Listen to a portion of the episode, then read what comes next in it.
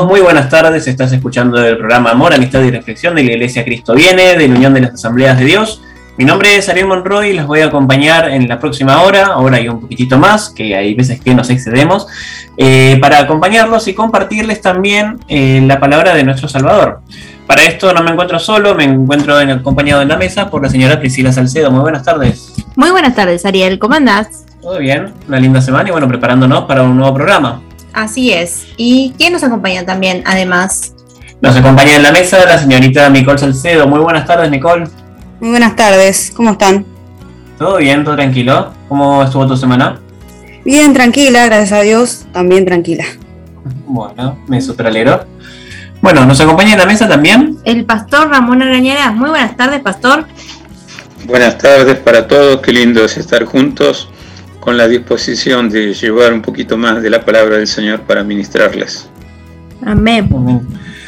Y bueno, en el programa de hoy vamos a hablar un poquito acerca de, ya que en el programa anterior nos surgieron como algunas inquietudes que quizás estaban bueno extender un poquito más nuestro programa de la semana pasada, que estuvimos hablando de las profecías, tanto de eh, las profecías de, de Enoch, y bueno, sí. Eh, vamos a hablar un poco acerca de... Estos dos profetas. De estos dos profetas, ¿no? Enoch, Elías y cuál es... Eh, Su historia y cómo están representados en la Biblia también. Así es.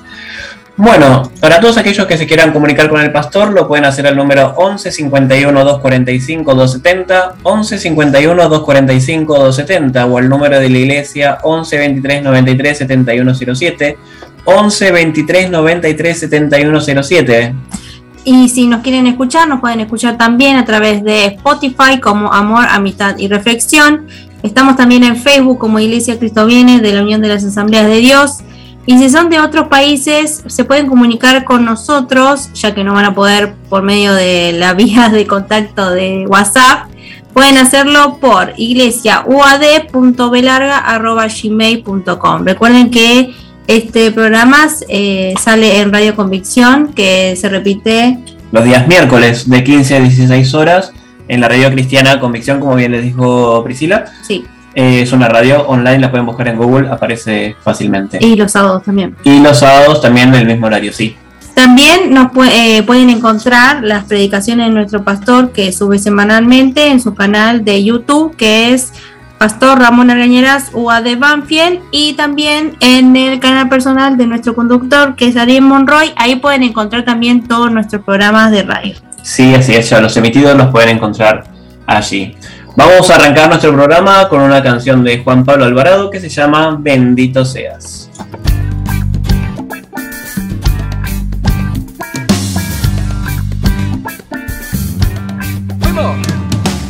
Estamos llenos de gozo y nos reunimos para alabar tu nombre que es glorioso, que nos libera, que trae paz. Al Dios Todopoderoso hoy venimos a cantar un coro para el Rey Celestial y que dice así. Bendito seas, Señor, bendito seas. Hoy te alabamos con todo el corazón. Bendito seas, Señor, bendito seas. Hoy celebramos como hermanos en tu amor.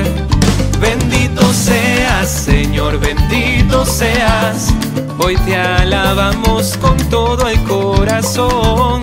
Bendito seas, Señor, bendito seas. Hoy celebramos como hermanos en tu amor.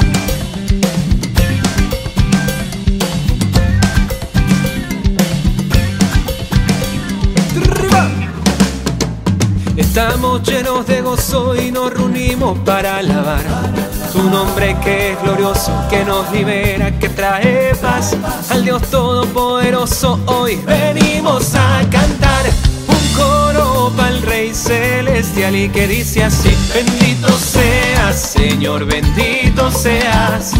Hoy te alabamos con todo el corazón. Bendito seas Señor, bendito seas. Hoy celebramos como hermanos en tu amor. Bendito seas, Señor, bendito seas. Hoy te alabamos con todo el corazón. Bendito seas, Señor, bendito seas. Hoy celebramos como hermanos en tu amor. Dice, y levantamos nuestras manos, alabamos al Señor, abrazando a mi hermano, lo bendigo con amor. Preparamos nuestro canto todos a una sola voz, cantamos gloria, cantamos gloria, cantamos. Gloria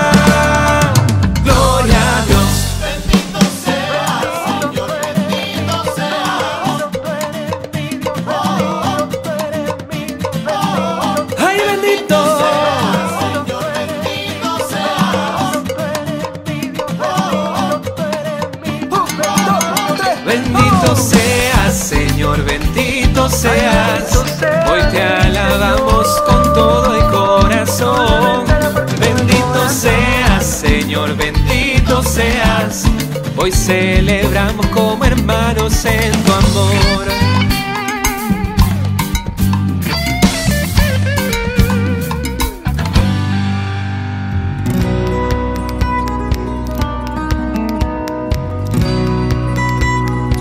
Estábamos escuchando de Juan Pablo Alvarado la canción Bendito Seas y vamos a empezar con nuestro programa con la palabra de nuestra compañera Nicole que va a empezar a, debatir acerca de Enoch y Elías. Nico, Sí, Elías era uno de los profetas de Dios que fue usado por él para mostrarle a Israel que él es el único Dios de ellos que existía, en el tiempo en el que Acab era el rey de Israel, porque en su reinado el pueblo adoró a Baal y a Sera.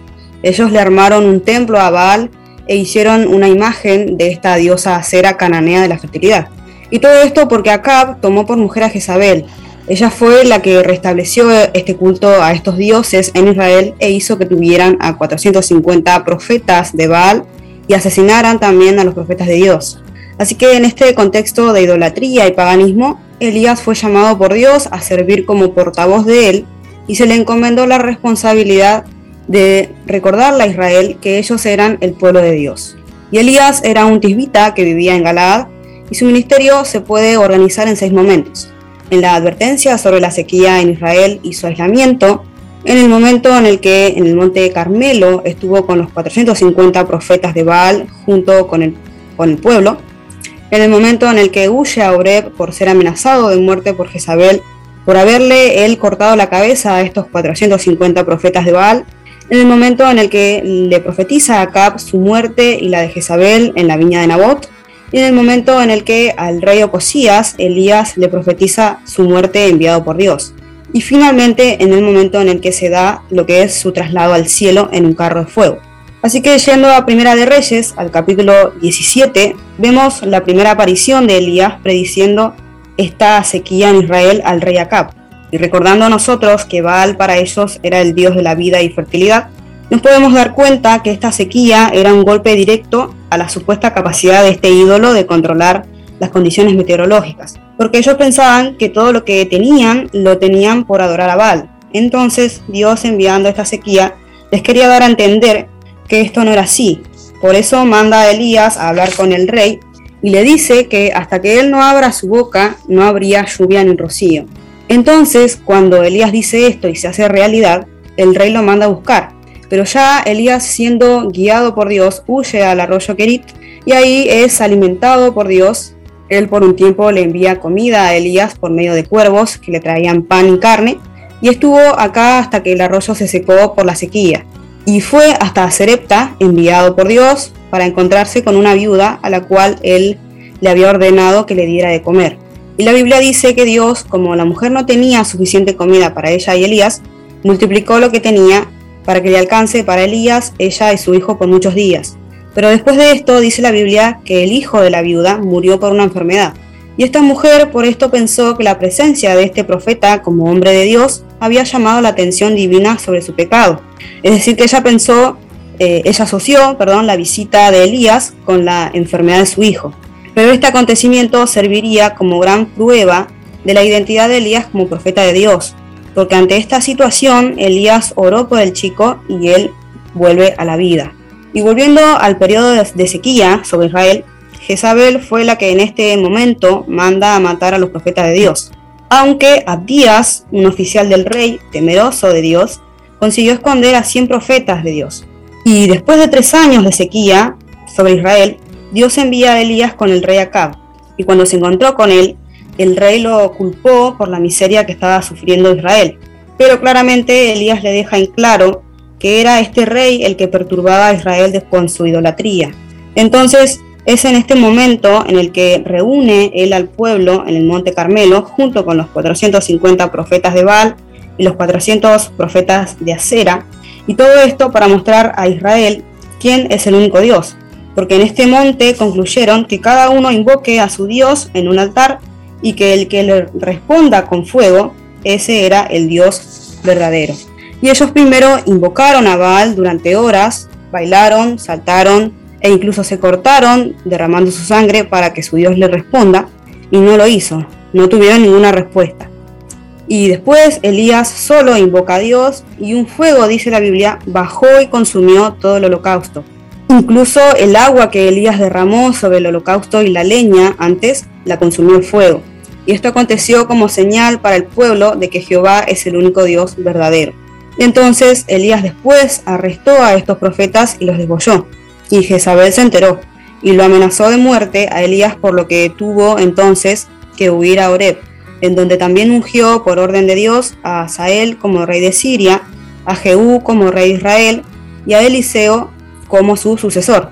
Y en el capítulo 21 de Primera de Reyes vemos que después de esto Jezabel, por verlo a Acab triste, manda a matar a Nabot, porque él no le quiso vender su viña al rey. Entonces ella por carta manda a que asesinen a Nabot, inventando que él había maldecido al rey y a Dios. Y por esto Elías, enviado por Dios, fue que le, le profetiza a Acab su muerte junto con la de su esposa, por todo el mal que hicieron. Y luego de unos años en los que asume Ocosías como rey sobre Israel, quien era también hijo de Acab y Jezabel, Elías también le predice su muerte, porque en un momento este rey accidentalmente se cae por la ventana de una sala de la casa que él tenía en Samaria y queda lastimado, por lo que mandó a unos mensajeros a consultarle a Baal Zebud si él vivi- viviría o no. Y por esto y todo el mal que él hacía como, como sus padres, Dios envía a Elías a encontrarse con estos mensajeros para decirles que el rey moriría. Pero Ocosías no le cree y manda dos veces a buscar a Elías, a 50 soldados, que terminan muertos por el fuego que envía Dios. Porque el tercer capitán, con sus soldados que envía a Ocosías, logra sobrevivir porque este mismo capitán ruega a Elías por su vida y la de sus soldados. Y finalmente Elías, acompañado por ellos, va hasta donde está el rey para nuevamente decirle que Dios decía que no sobreviviría. Y el final del ministerio de Elías se registra en Segunda de Reyes, cuando él se encontraba con Eliseo. Y como él se dio cuenta que el ministerio de Elías estaba terminando y que lo dejaría, no quería apartarse de él. Por lo que los dos en un momento pasan por el río Jordán, después de que Elías dividiera las aguas, y ahí es en donde, mientras ellos pasaban y hablaban, un carro de fuego con caballos de fuego los apartó y Elías subió al, Elías subió al cielo en un torbellino. Y por otro lado, otro profeta de Dios que fue llevado por Dios al cielo sin conocer la muerte es Enoch, hijo de Jareb de la descendencia de Set, hijo de Noé. Y Enoch vivió 365 años hasta que Dios se lo llevó. Y dice la Biblia que él era amigo de Dios. Y se encontraron tres libros que llevan su nombre como autor. Ellos son primer libro de Enoch, segundo libro de Enoch y tercer libro de Enoch. Pero aunque estos libros sugieren una supuesta autoría de él, se considera que estos libros no tienen ninguna posibilidad de haber sido escritos por él. Así que sí se pueden tomar como libros históricos que aportan información sobre la teología judía precristiana y sobre el periodo intertestamentario, que sería el tiempo entre los últimos escritos del Antiguo Testamento y la aparición de Cristo, pero no son inspirados por Dios.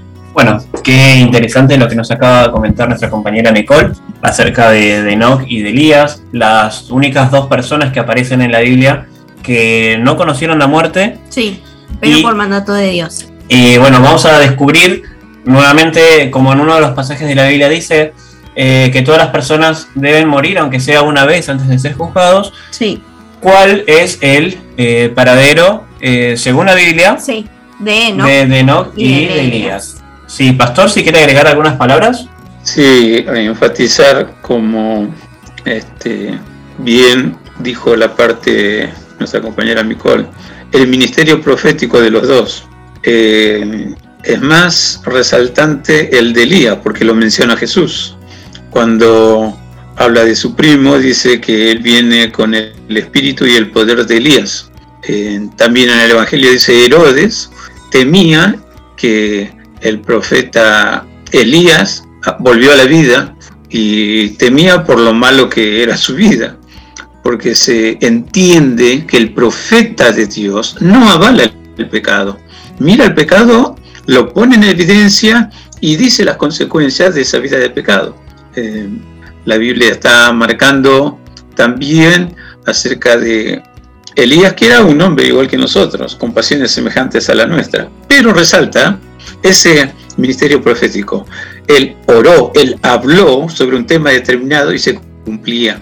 Y de hecho vemos en, en los dos, tanto en Elías como en Enoch, la protección de Dios, que Dios está protegiendo mucho más allá de lo que siquiera imaginamos de la protección de Dios sobre sus amados siervos, los profetas. Cae fuego, la señal, digamos, más relevante en el cumplimiento del ministerio profético de Elías, para hacer volver el pueblo a Dios y también como castigo a la tosudez humana de querer llevarse todo por delante y no mide las consecuencias que el poder de Dios, el poder del Espíritu Santo es superior que algún poder que te pueden legar ciertas autoridades y darte una comisión para que lo cumplas.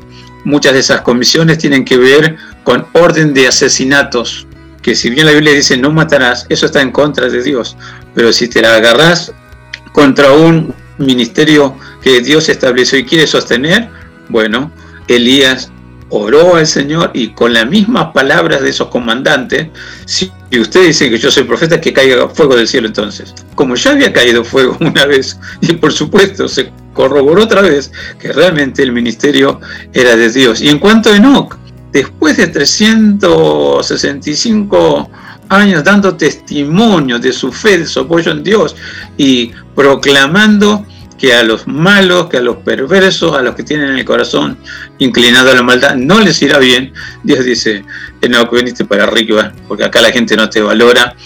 Vení que yo tengo un trabajo para darte. Bueno, vamos a descubrir en este programa que también no solamente son profetas, son testigos y también son como árboles de justicia que nos dan ejemplo de vida. Amén. Amén. Vamos a continuar debatiendo acerca de esto en el próximo Bloque. bloque. Pero ahora vamos a dejar con una canción de Phil Wickham que se llama La Batalla. Esta dice así.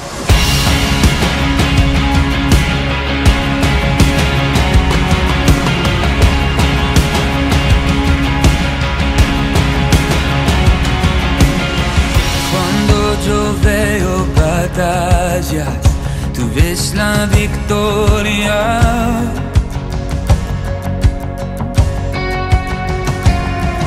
Cuando yo veo montañas, tú las puedes mover.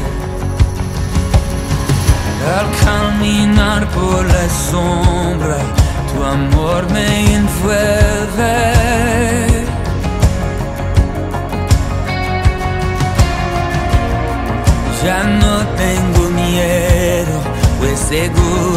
Seguro estoy en ti. Cuando peleé de rodillas lo haré, mis manos alzaré. Oh Dios, la batalla tuya es todo temor. Rindo a tus pies y en la noche diré. Oh Dios, la batalla tuya es.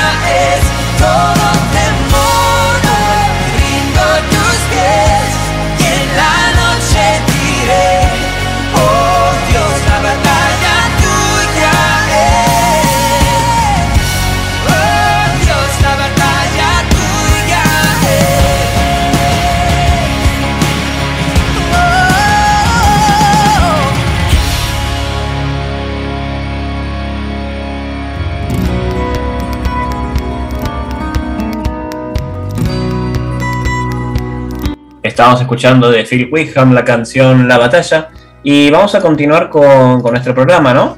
Vamos a continuar hablando acerca de Enoch y Elías y como bien nos había comentado nuestra compañera Nicole, Sí, en el libro de Segundo de Reyes, en el capítulo 2, se, se muestra cómo... eh, sí, como Elías es arrebatado, no, sí, como Elías es arrebatado eh, en un torbellino eh, estando acompañado de Eliseo, ¿no? Y cómo eh, en realidad el pasaje bíblico arranca de que Elías sabía que iba a ser arrebatado y necesitaba como estar solo, ¿no? Pero Eliseo lo quería acompañar y le decía que siempre iba a estar a su lado.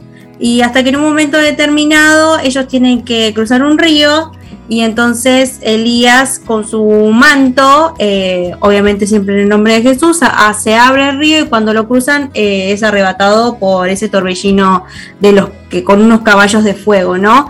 Y después Eliseo recoge esa, esa, ese manto y vuelve otra vez a abrir el río, pero también en el nombre de Jesús. Y lo que da a entender es que eh, ese pasaje bíblico que no, no era que el manto era especial, sino que era el nombre, el, el vínculo que tenía con Dios, ¿no? Sí, Bueno, eh, después de eso, eh, Eliseo tuvo como una depresión y el Señor lo sacó de eso y lo restauró para su servicio, ¿no? Y él siempre llevaba la palabra que Elías dejó a- eh, cuando se fue, ¿no? Sí, y si vamos al otro profeta, Enoch, en el capítulo 5 de Génesis, del 21 al 24, nos cuenta el tiempo de vida de Enoch, que vamos a, a recordárselos.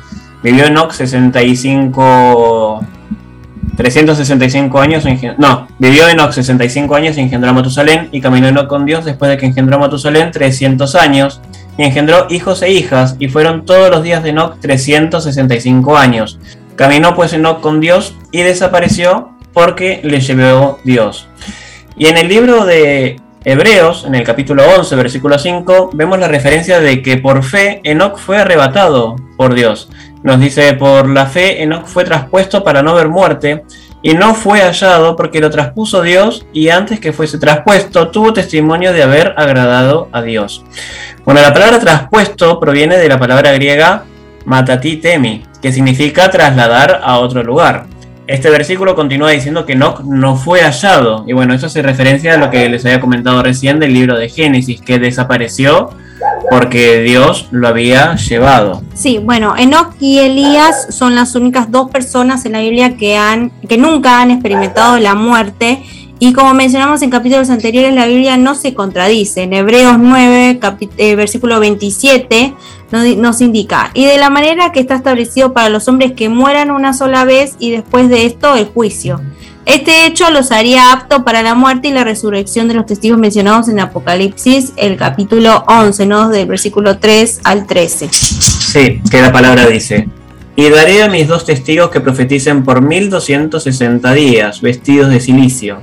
Estos testigos son los dos olivos y los dos candeleros que están en pie delante del Dios de la tierra. Si alguno quiere dañarlos, sale fuego de la boca de ellos y devora a sus enemigos. Y si alguno quiere hacerles daños, debe morir él de la misma manera. Estos tienen poder para cerrar el cielo, a fin de que no llueva en los días de su profecía, y tienen poder sobre las aguas para convertirlas en sangre, y para herir la tierra con toda plaga cuantas veces quieran. Cuando hayan acabado su testimonio, la bestia que sube del abismo hará guerra contra ellos, y los vencerá y los matará y sus cadáveres estarán en la plaza del grande, de la grande ciudad, que en sentido espiritual se llama Sodoma y Egipto, donde también nuestro Señor fue crucificado. Y los de los pueblos, tribus, lenguas y naciones verán sus cadáveres por tres días y medio y no permitirán que sean sepultados.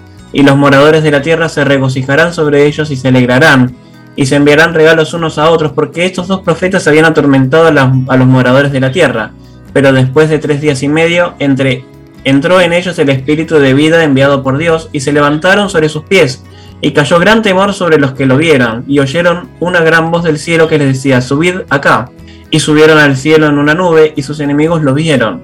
En aquella hora hubo un gran terremoto, y la décima parte de la ciudad se derrumbó, y por el terremoto murieron en número de siete mil hombres, y los demás se aterrorizaron y dieron gloria al Dios del cielo.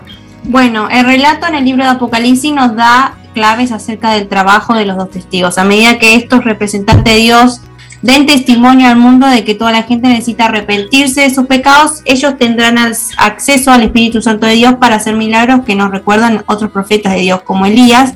Ellos tendrán el poder para detener la lluvia en Primero de Reyes, eh, capítulo 17, versículo 1 y matar a cualquiera que trate de dañarlo, Segunda de Reyes, capítulo 1, desde el versículo 9 al 12. Y como Moisés, ellos también tendrán el poder de convertir el agua en sangre, Éxodo capítulo 7, versículo 17, y golpear la tierra con plagas, que también están en Éxodo capítulo 7, versículo 14, hasta el capítulo 12, versículo 30. Y bueno, acá pueden surgir algunas dudas, como quizás por qué los dos testigos no pueden ser otras personas, como por ejemplo no puede ser Moisés. Eh, la realidad es que si la Biblia dice que las personas pueden morir una sola vez, luego van a, luego viene el juicio. Moisés ya había fallecido. Sí, ya había fallecido. Y entonces es como que, los tiempos no, se encuentran, o sea, no, no puede volver a, resucitar, y estar nuevamente el testigo porque como acabamos de leer en el libro Apocalipsis, luego los testigos fallecen, los matan. Y ahí se cumple la palabra de, eh, de que las personas, o sea, las personas terrenales deben morir antes del juicio final, ¿no?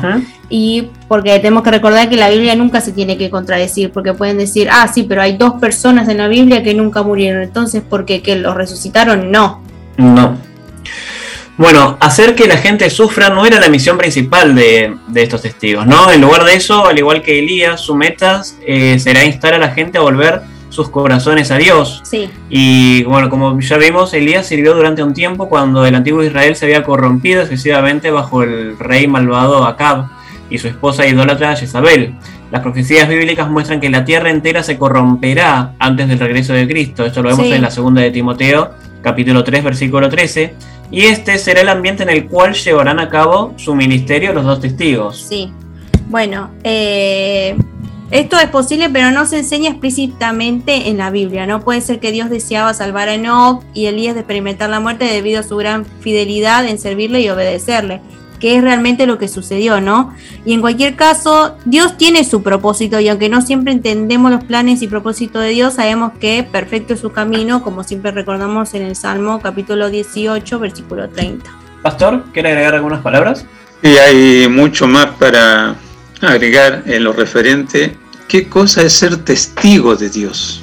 Aquí en la sociedad se conoce como testigos aquellos que un juez federal, un juez de la nación, este, está buscando a alguien que observó el acontecimiento que él tiene que tratar y dilucidar para dictar sentencia. ¿Qué necesita? Testigos.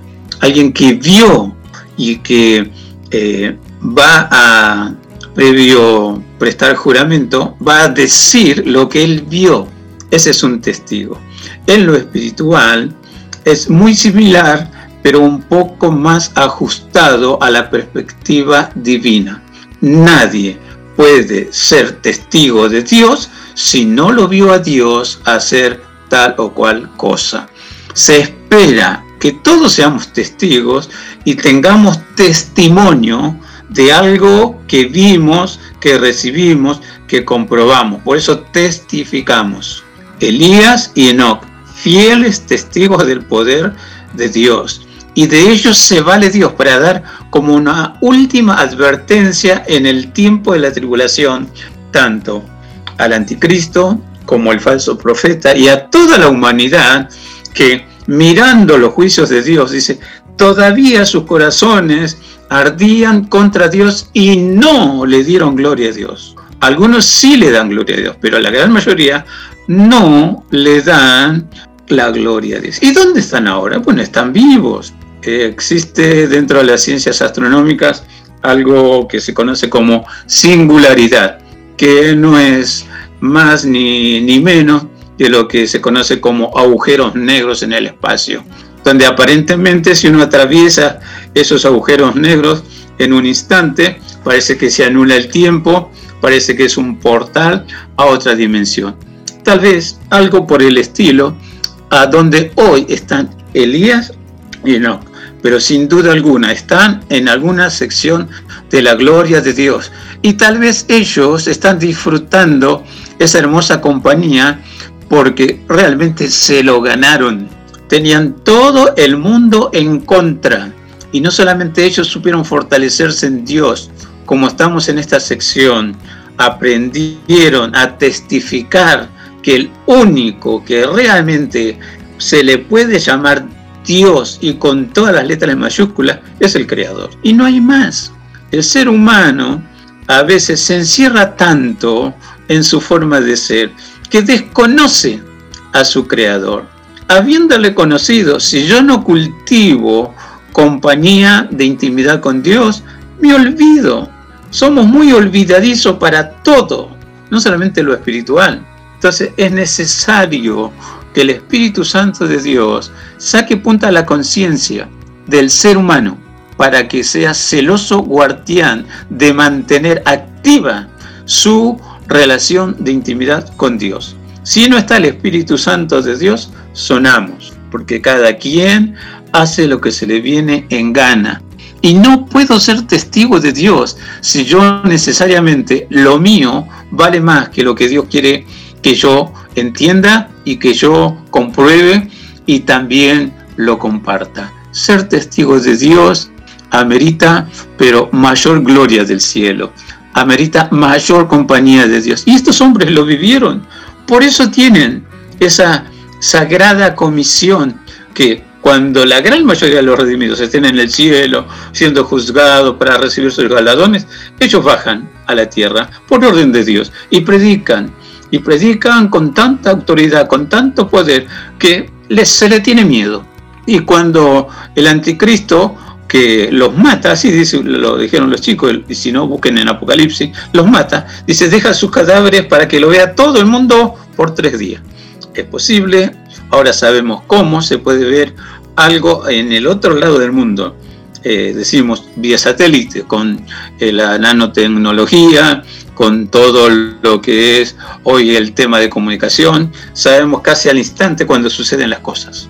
Hace un tiempo atrás, eh, la gran mayoría de los críticos decían es imposible que si algo te pasa del otro lado del mundo, en el mismo momento, lo veas. Eso decían antes. Ahora sabemos que sí, se puede. Estamos casi al tanto de lo que sucede con esta triste guerra entre la Federación Rusa y Ucrania por el tema de las comunicaciones. Ahora qué interesante, todo el mundo se da regalo ahí porque dice eran atormentados. Claro que sí. El mensaje del Evangelio a mucha gente le sabe a maldición se atormenta cuando recibe la luz de Dios. No quiere la luz. Y dice claramente la escritura, Juan capítulo 3, versículo 17 al 19, aman más las tinieblas que la luz y no vienen a la luz para que no se ponga en evidencia que sus obras son como ellos, malos.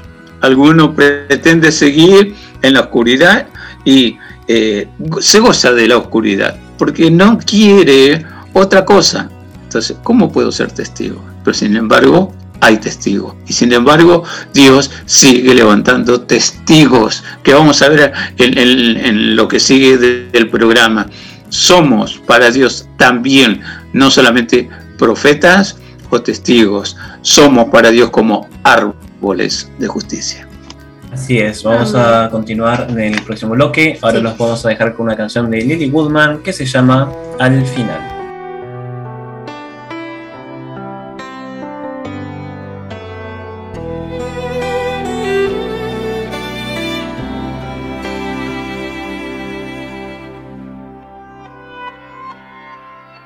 Yo he visto el dolor acercarse a mí, causarme heridas, golpearme así, y hasta llegué a preguntarme, ¿dónde estabas tú?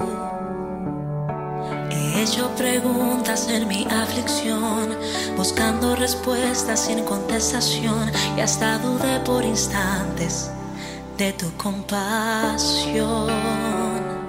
Y aprendí vida todo tiene un sentido.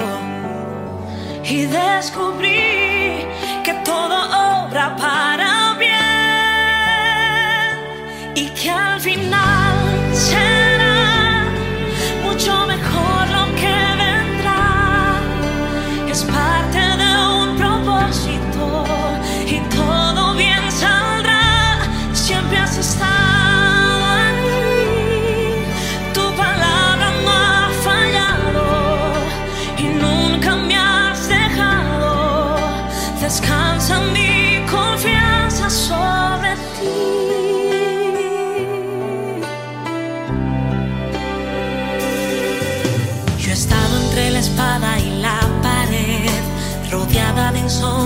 saber qué hacer, pidiendo a gritos tu intervención. A veces me hablaste de una vez, en otras tu silencio solo escuché. Qué interesante tu forma de responder.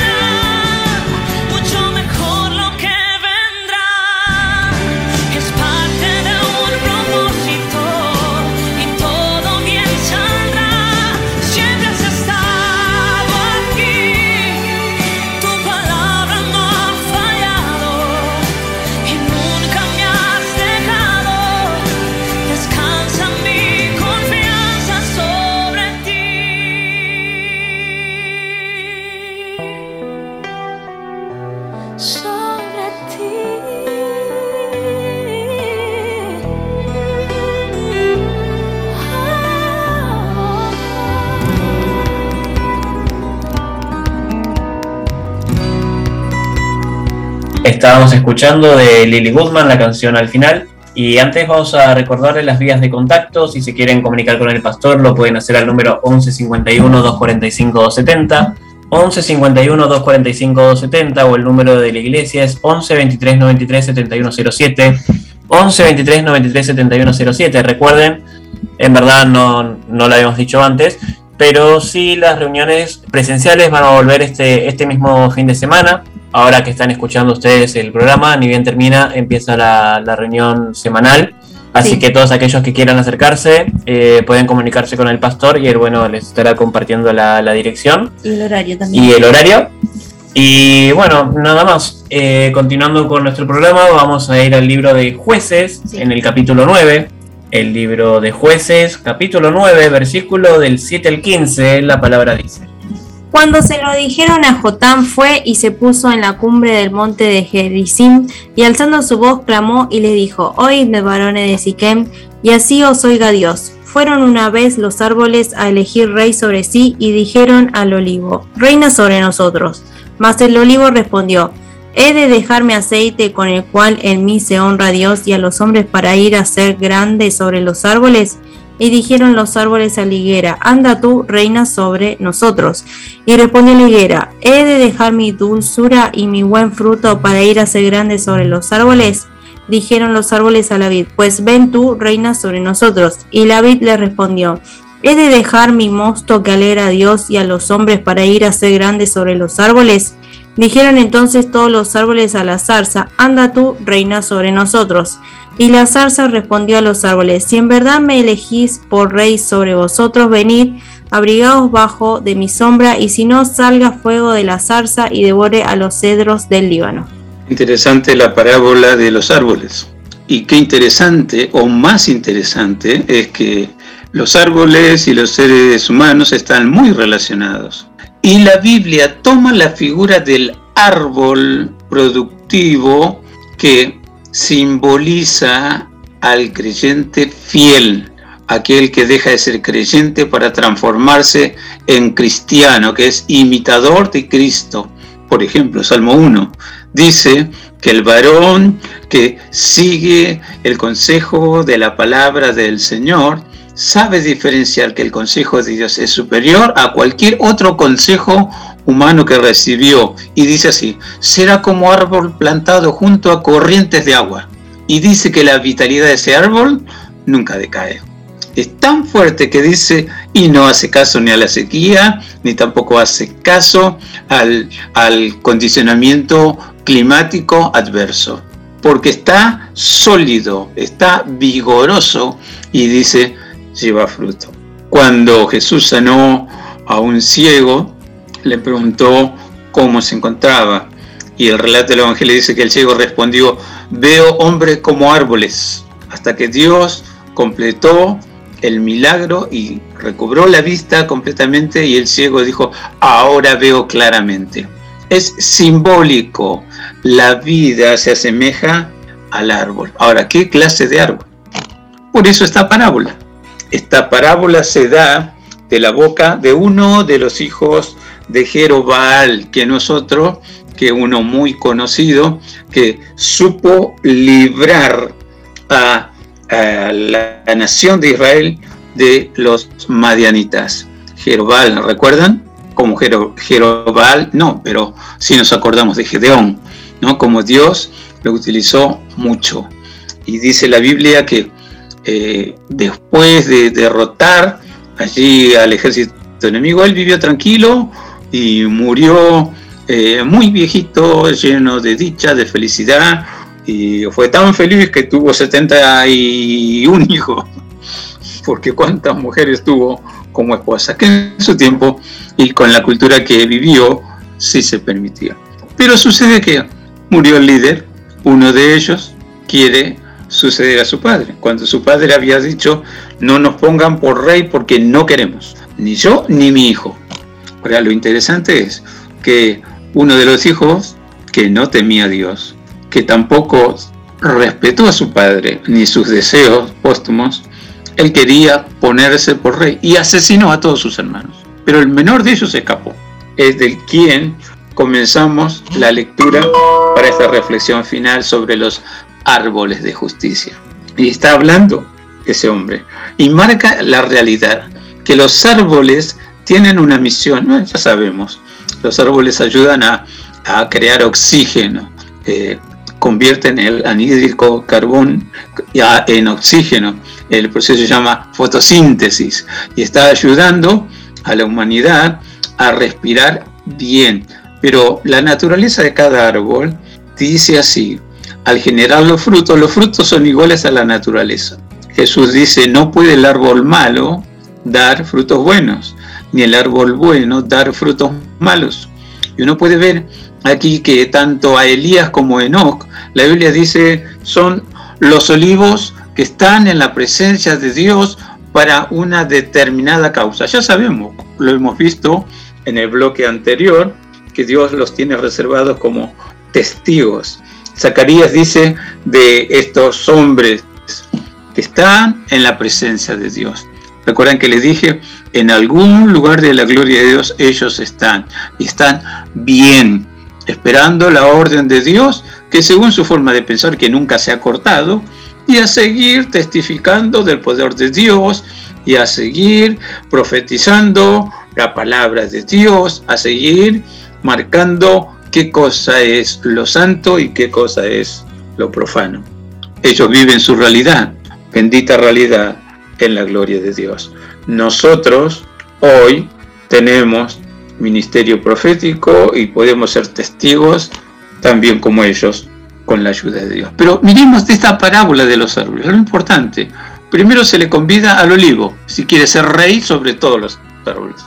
El olivo dice, no, pero yo tengo una meta este, muy exquisita y me agrada honrar a Dios y me, me agrada honrar a los hombres. El olivo es uno de los árboles que sirve a la naturaleza humana de muchas maneras. Eh, eh, dentro de los aceites que se elaboran, el aceite de oliva es el mejor aceite, ¿no?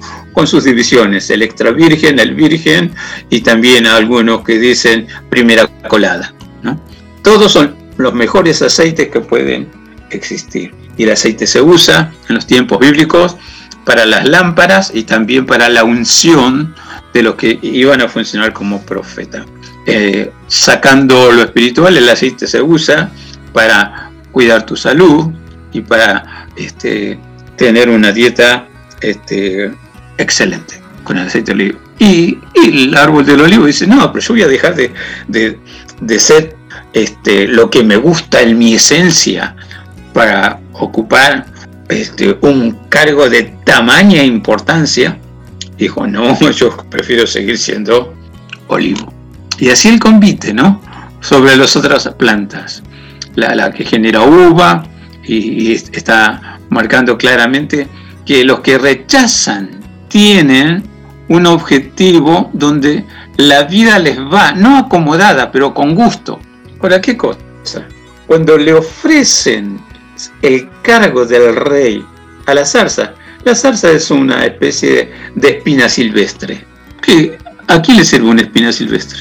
A nadie. Es más, eh, los que tenemos un poco de verde cerca de casa, ¿cómo evitamos que crezcan espinos? ¿A quién le gustan los espinos? A nadie. Pero sin embargo, como nadie lo quiere y, la esencia de esa zarza no es gustosa ni para la zarza misma, enseguida vio la oportunidad de algo nuevo. Y dice, sí, sí, yo estoy, pero si ustedes quieren que yo sea rey, y empieza a poner condiciones van a vivir bajo mi sombra, que quiere decir lo mismo, que van a observar sí o sí lo que yo les mando. Y si no lo hacen, disciplina, castigo, porque en el imperio de la ley todos somos iguales. Mentira, es el verso de muchos. Porque hay que hacer las cosas conforme a derecho. Por ahí le hizo todo mal cuando él estaba arriba, pero perdió porque por, por, por mala praxis o perdió por inútil y ahora como oposición está el rigor de la ley tiene que caer sobre todo. Es lo que está diciendo ahí el, el, espino o la zarza. Es, no es muy diferente con la política en general en el mundo. Sobresale no el que más hace, sobresale el que menos hace y el que habla más. Parece que con la lengua algunos construyen imperios y si no es en un imperio, alguno construye castillo. Y si no es castillo, alguno construye su mundito con la lengua. Pero con los hechos, olvídate, olvídate, no sirven absolutamente para nada. Ahora, mira qué cosa, no son espinos, ni tampoco son vides, porque la historia de Israel, por ejemplo, Isaías capítulo 5, dice que Dios escogió vides perfectas y las puso en un viñedo especial que cercó el viñedo y que la protegió de tal manera que eh, los árboles no sean dañados. Pero cuando llega el tiempo del fruto, algo milagroso y sobrenatural, pero no para lo bueno. ¿Cómo plantas escogidas dan uva silvestre? Algo pasa. ¿Qué pasó? Algo pasa. No supo aprovechar todo lo bueno que el dueño de la viña proveyó para esas plantas. Parece que no. Y el tercer árbol, que también está contento con su esencia, es la higuera. ¿no? Y la higuera dice lo mismo. Este, tengo un fruto exquisito que la gran mayoría les agrada y buscan ese fruto. Y en el Nuevo Testamento, en el Evangelio, se narra un incidente en la vida de Jesús. Cuando tuvo hambre, se acercó a una higuera, la higuera no tenía fruto. No sé qué pasó con ese árbol. Tampoco aclara la Biblia si era tiempo o no que tenga fruto. No había árbol. Pero había este, ausencia de lo que Jesús quería. Y dice, maldijo a la higuera. Al otro día pasaron por el lugar y dice eh, la escritura que los discípulos les llamó la atención que la higuera maldecida se secó. Mira, maestro, la higuera que le maldijiste se secó. Ahora, ¿qué es el simbolismo de ser muy dulce, como está diciendo acá la higuera? Voy a dejar mi fruto apetecible, saciable, para ocuparme en una función de gran responsabilidad. Y la higuera dijo, no, no, no, por favor. Bueno, eso representa lo dulce que se creen algunos, lo especiales que se creen algunos, y no son nada absolutamente, y tampoco quieren asumir responsabilidades mayores. Y por ahí algunos dicen, bueno, si, si los que están en condiciones de hacer cosas buenas no lo aceptan, es como invitar al malo que se haga cargo de lo que nadie quiere. Cuidado, nunca debemos dejar que la zarza o el espino silvestre o quien se asemeja a la zarza o al espino silvestre se adueñe de puestos de responsabilidad, puestos de honor que se necesita gente capaz, gente productiva y gente que realmente vale la pena. A veces la inacción de la gente que sabe y que es gente da oportunidad a los malos, de ejercer cierta soberanía o ciertas funciones que en lugar de ser productivas son molestas a los demás y pervierten en la esencia a los demás. Por eso Enoch y están simbolizados como olivos y olivos en la presencia de Dios, árboles productivos cuyo fruto nutre, vale la pena tener. Se dice del árbol del olivo, cuando más viejo es, mejor fruto trae. Hay ejemplares de olivos de hasta de 400 años, porque es un árbol longevo y el fruto cada año es mejor que el anterior.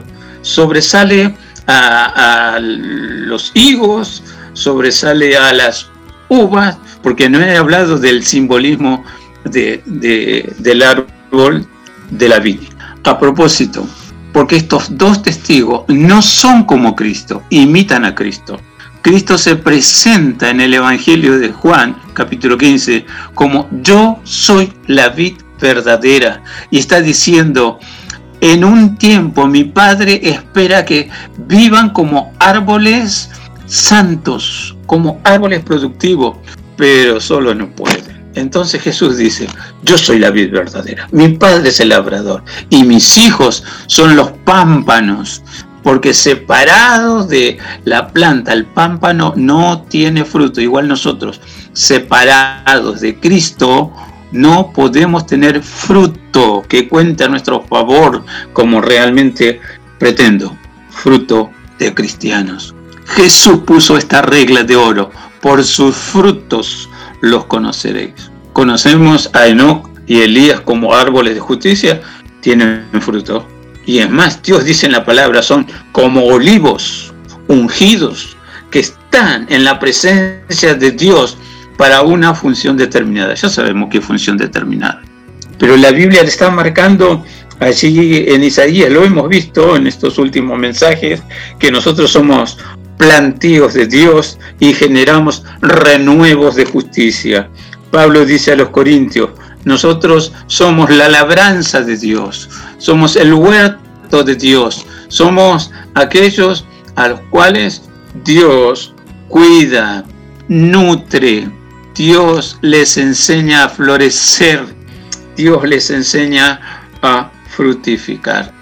Labranza de Dios cuando se habla del simbolismo entre el Israel natural y el Israel espiritual, dice así la Biblia, que las ramas de olivos silvestres fueron plantadas en el olivo original. Y dice, rama ojito, fuiste injertado, fuiste puesto en el olivo natural. Repito, olivo natural representa a Israel ramas de olivo extraño representan a los pueblos del mundo que por milagro de Dios son considerados por Dios mismo como el Israel espiritual. El simbolismo de los árboles es tal que nosotros en nuestra vida debemos saber hay puestos importantes que se nos va a ofrecer en la vida. Bueno, que lo aprovecho o no ese puesto. Depende de las directivas del Espíritu Santo de Dios adentro de mí, adentro de uno. Dios siempre busca gente honesta y trabajadora. Dios no necesita bajo ningún concepto haraganes o vagos, porque en el Evangelio, en el camino del Señor, se debe trabajar tanto en lo espiritual como en lo secular, porque teniendo lo que es el fruto de mis manos, que me lo gané con el sudor de mi frente, con mi esfuerzo, eso se valoriza muchísimo más que no hacerlo. Y hay una gloria que no te puedo contar, pero la puedo sentir y la puedes sentir.